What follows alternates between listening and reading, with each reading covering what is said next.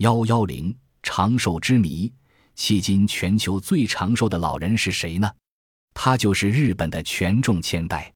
权重千代七十岁开始喝酒，九十一岁决定不续弦，一百一十六岁戒了烟。他于一九八六年二月二十一日逝世，活了一百二十年零二百三十七天，是世界最长寿的男人。有些人自称比他更长寿，例如。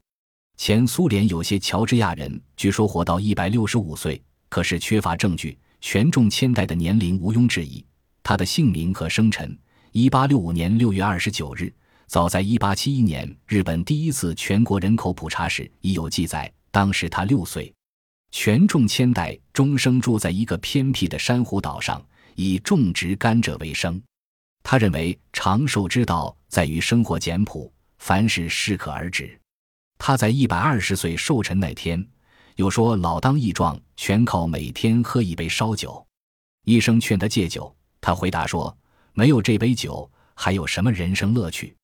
我宁死也不戒酒。”除心境恬静外，权重千代或许还有两个长寿原因：毕生不断从事体力劳动，到老都经常锻炼身体，每天起床后先散步，然后弄花拔草。左善的是典型日本菜肴，鱼和蔬菜较多，肉较少，脂肪含量很低。他终生及水患重病，到一百一十四岁才第一次突发心脏病。权重千代的长寿记录似乎难以保持下去，超过他的人极可能是其同胞。从一九六零年到一九八五年，日本人的平均寿命增加了八年，男子是七十四岁。女子是八十岁，为全球之冠。究竟是什么促使了人的长寿？这个问题一直困扰着科学家。